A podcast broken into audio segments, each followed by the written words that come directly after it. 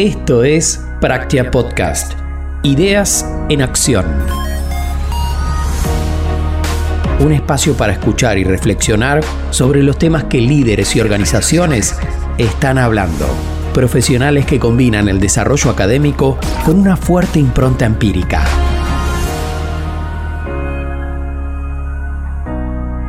Esto es Practia Podcast.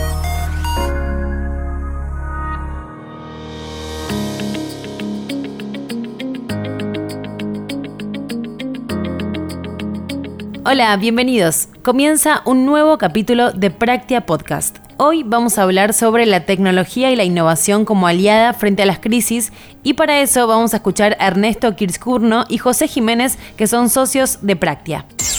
En este contexto mundial, las empresas están obligadas a operar en una nueva modalidad.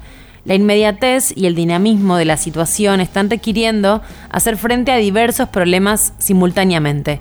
¿Cuáles son los impactos en las organizaciones? El primer gran impacto es en todo lo que tiene que ver con la pérdida de ingresos. Aquí hay organizaciones de todo tipo, tamaño e industria que tienen la cadena de ventas o de ingresos interrumpida. El segundo impacto tiene que ver con en las organizaciones esta crisis está produciendo disrupciones y sobrecargas en procesos clave. Eh, desde el área de capital humano que tiene que salir a, este, a capear la situación de todos trabajando remotamente, organizaciones que están pensadas para trabajar físicamente en una misma locación y muchos procesos se aprovechan de eso que hoy no está ocurriendo. Entonces tenemos mucha sobrecarga en algunas áreas e interrupción por estar remotos en otras. El tercero tiene que ver con un tema más individual. Todos estamos teniendo una reducción en nuestra productividad personal. Eh, tenemos que lidiar con nuestro frente personal, la situación eh, de cada uno, trabajando este, remotamente, a veces en un entorno no preparado para hacerlo eh, y con este, recursos no suficientes. Eh, y después tenemos un, impacto organizacional de esto, porque hay muchas organizaciones que no tienen la gimnasia y el entrenamiento para trabajar remotamente. Y eso se está viendo. Entonces hay una merma en la productividad. El último impacto tiene que ver con todo lo que es la logística. No se puede viajar, no se pueden cruzar fronteras, el transporte está complicado porque todo está más enlentecido y por otro lado, nuestras cadenas de valor dependen de proveedores que también pueden ser que no estén pudiendo cumplir. Ahora Ernesto nos comenta cuáles son los tres problemas simultáneos que están teniendo las empresas en el corto, mediano y largo plazo. El primero tiene que ver con el cortísimo plazo. ¿Cómo operamos hoy? Eh, si quieren tiempos, en un momento en que es muy aventurado dar tiempos, es próximos 30 días. Aquí el foco es la continuidad del negocio. Estamos pensando en que todos estén trabajando eh, productivamente o lo más productivamente y comunicándose. Este es un problema de hoy, ya.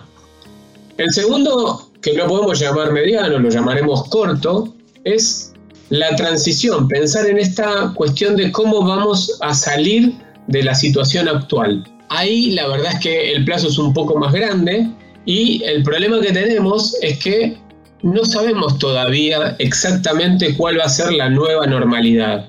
Sabemos que vamos a volver a la normalidad, pero a una normalidad modificada por todo lo que nos está pasando. Si tuviéramos que aventurar eh, plazos, y por ahí eso es eh, dos meses, qué sé yo. Es, es, discutible, va a variar de industria a industria y dependiendo de la cartera de clientes y el tipo de organización que, que seamos. Y el tercer problema es el problema, si quieren, de la nueva normalidad, de a dónde vamos a desembocar. Porque como dijimos, hay cosas que, llegaron para quedarse. Identificar los dolores y las oportunidades donde la tecnología puede ayudar es clave para pensar más ágil. ¿Cuáles son las tendencias? Como dijimos, la primera tendencia es trabajo remoto. Estamos todos operando en forma remota.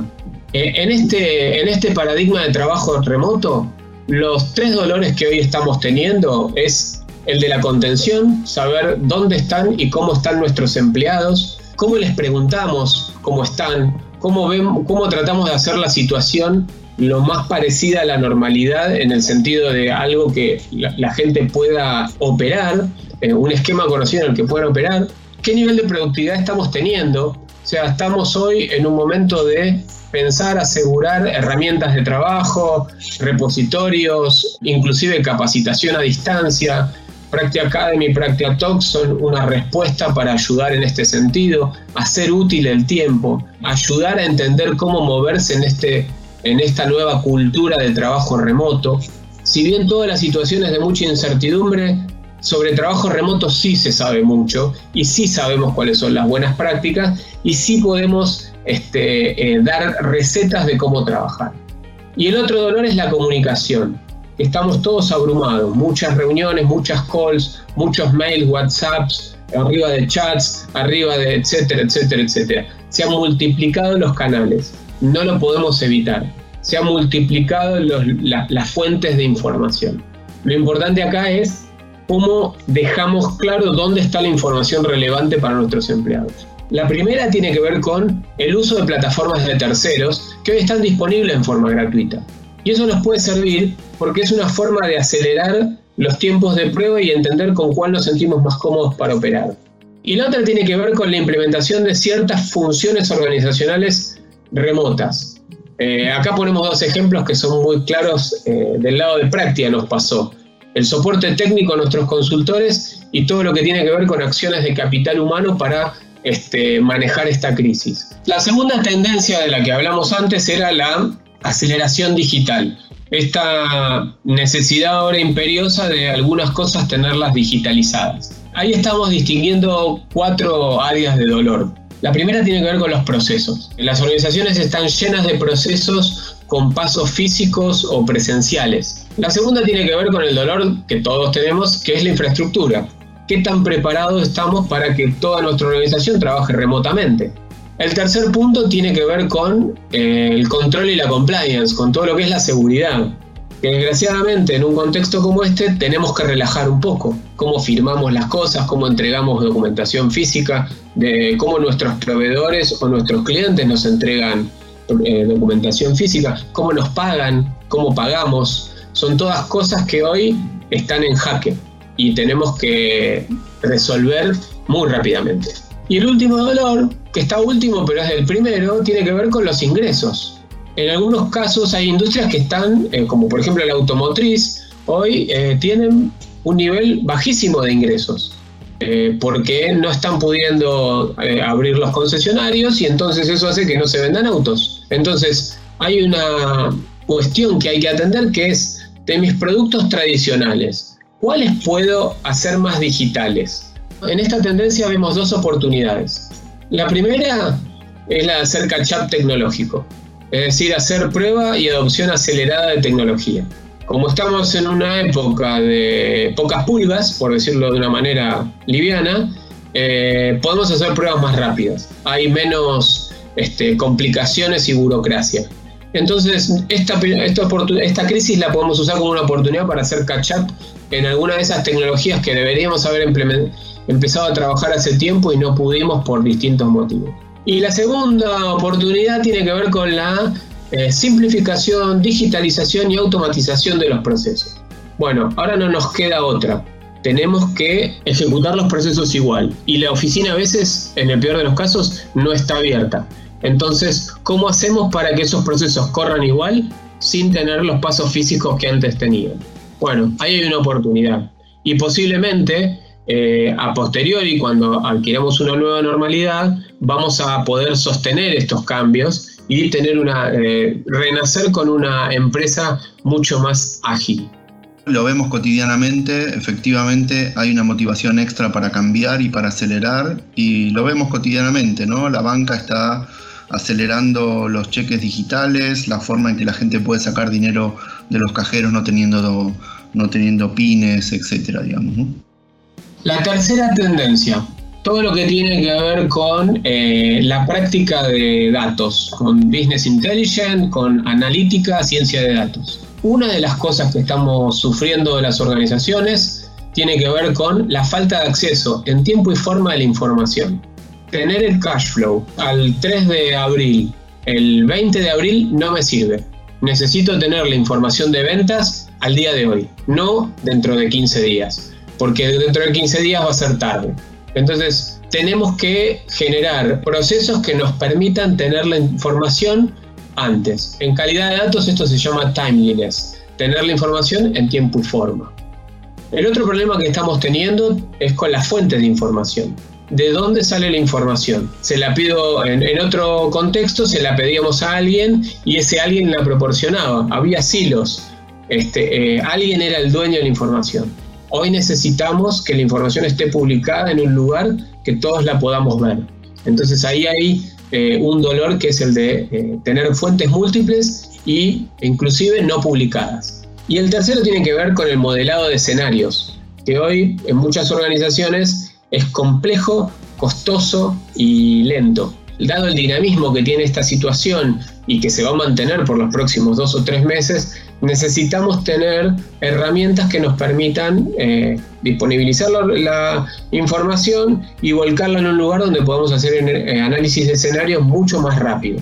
En ese sentido, hay dos oportunidades identificadas.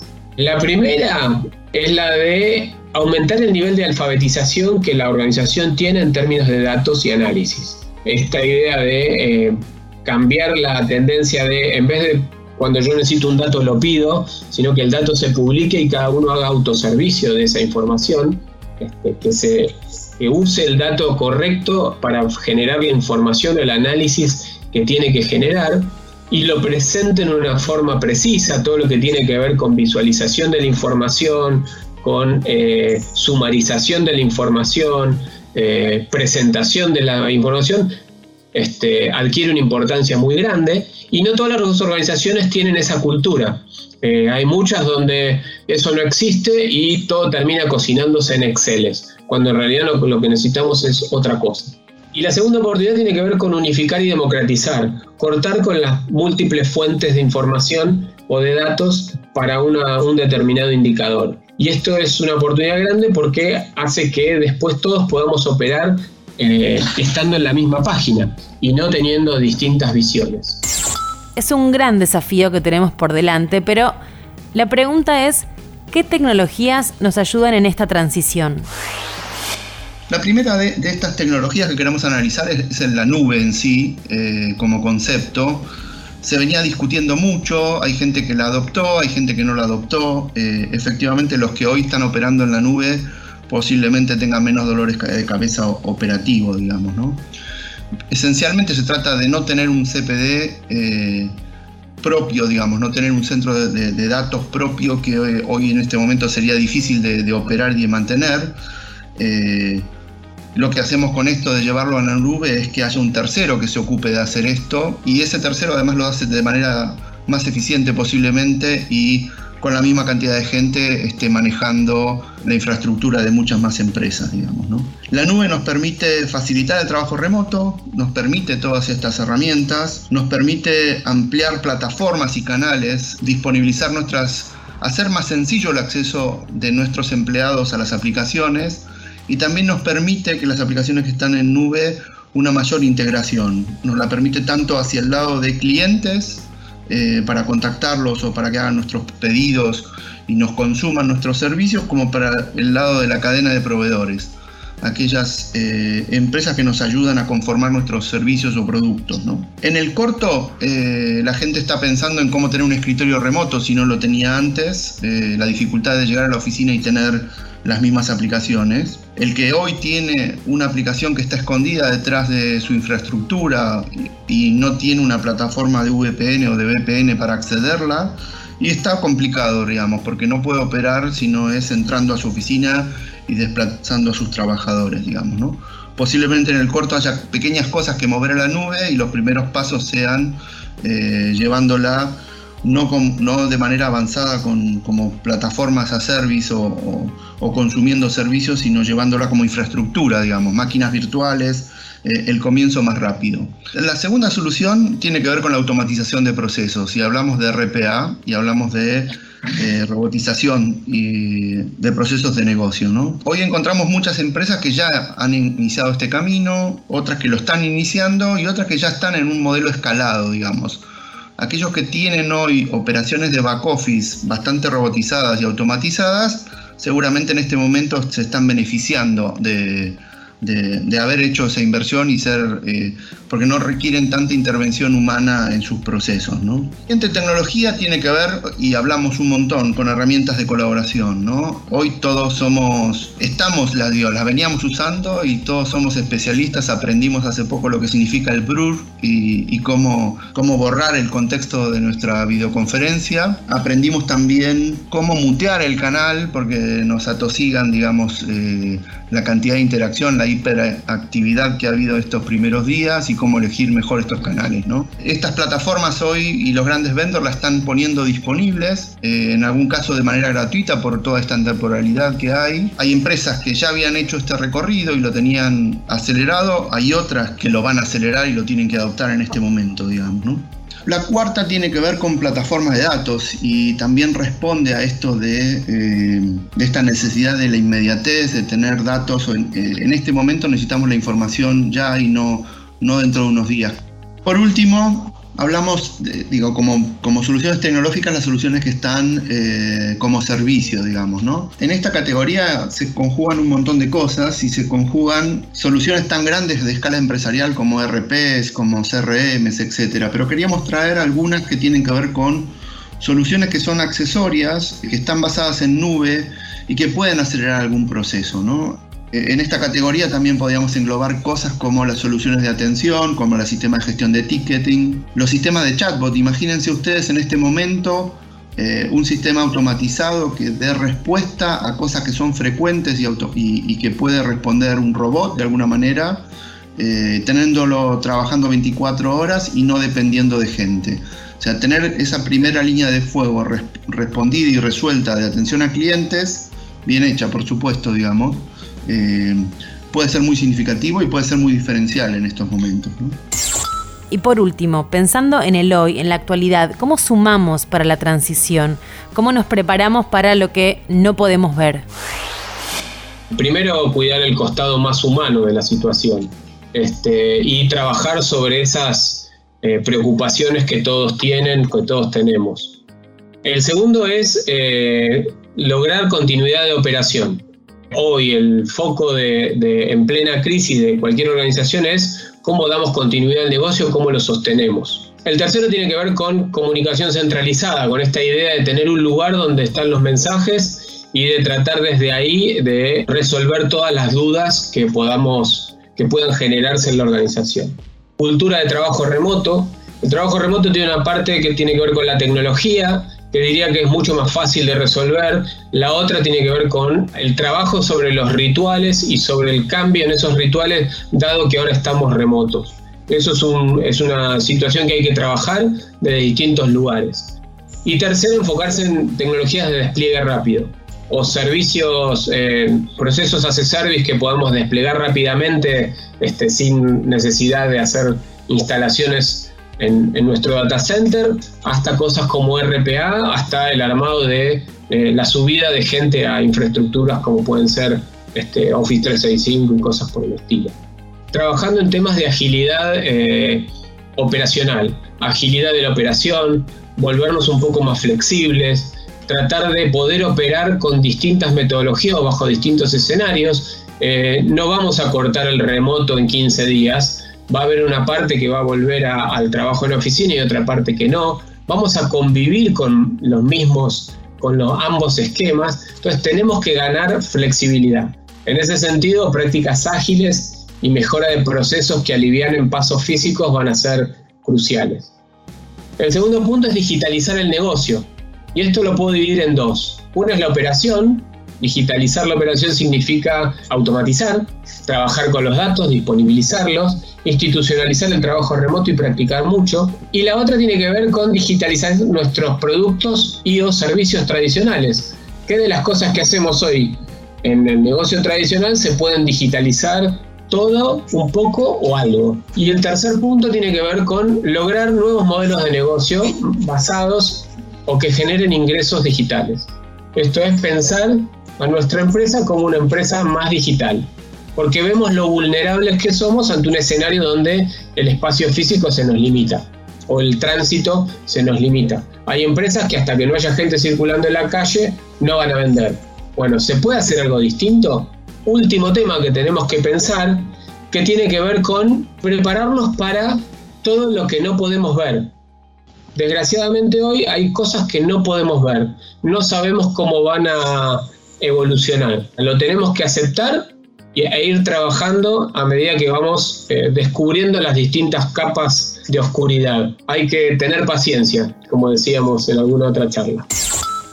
Llegamos al final del quinto capítulo de Practia Podcast. Si llegaste hasta acá, primero te queremos agradecer por tu valioso tiempo. Nos encanta que lo disfrutes tanto como lo hacemos nosotros. Si te gustó, suscríbete a este podcast así no te perdés de ningún otro episodio. Nos puedes encontrar en todas las redes, Instagram, Facebook, Twitter y LinkedIn como practia.global o arroba practiaglobal. Búscanos y sigamos en sintonía. En nombre de todo Practia Global, gracias. Hasta la próxima.